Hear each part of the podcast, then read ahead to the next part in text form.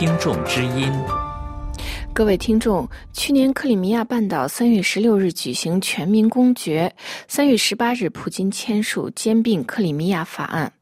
俄罗斯一直否认在乌克兰煽动叛乱，但是俄罗斯国家电台消息显示，此事普京早已策划。那么这件事的来龙去脉是什么？法广听众又是如何看待的呢？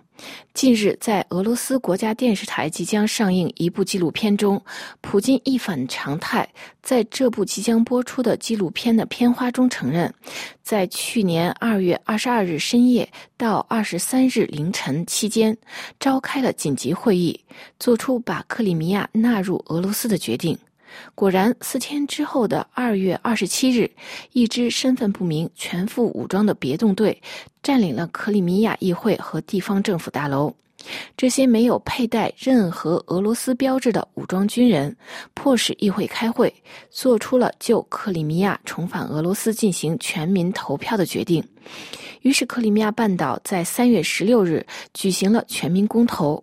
两天后，普京签署了兼并克里米亚的法案。一直拒绝承认俄罗斯军队参与了乌克兰危机的普京总统，为何突然做出了相反的表态呢？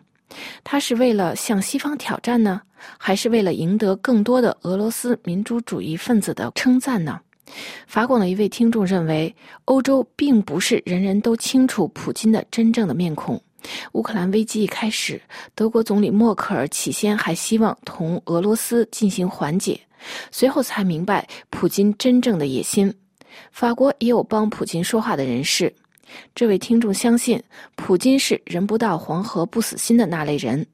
另外，持有同样观点的一位听众认为，普京一副流氓无赖的本性，他本人是不会投票支持这种人的，也不会对普京这种人有任何妥协。他希望美国和欧洲联合起来，早日出现如同里根总统或者肯尼迪总统的人物，能够团结自由世界的力量，进一步削弱俄罗斯。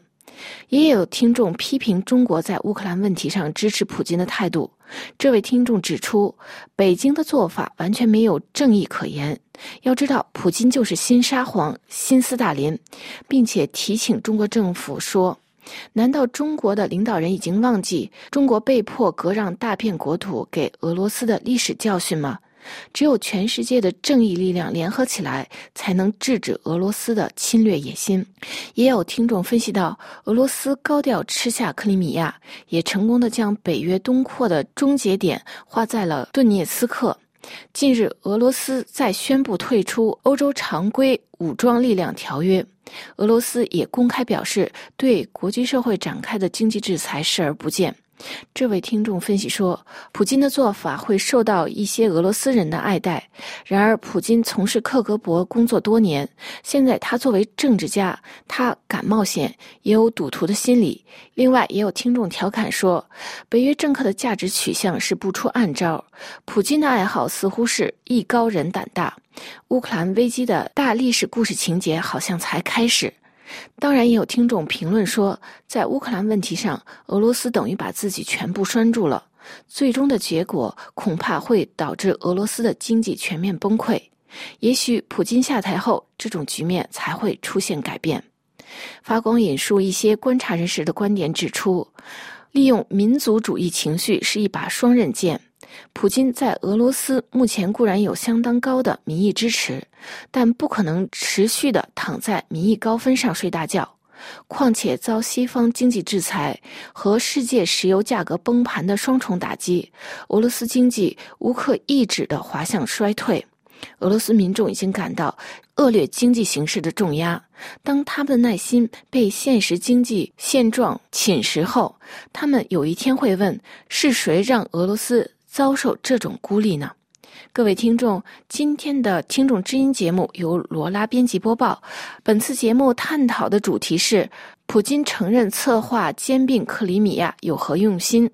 感谢各位的收听，我们在下一次节目中再会。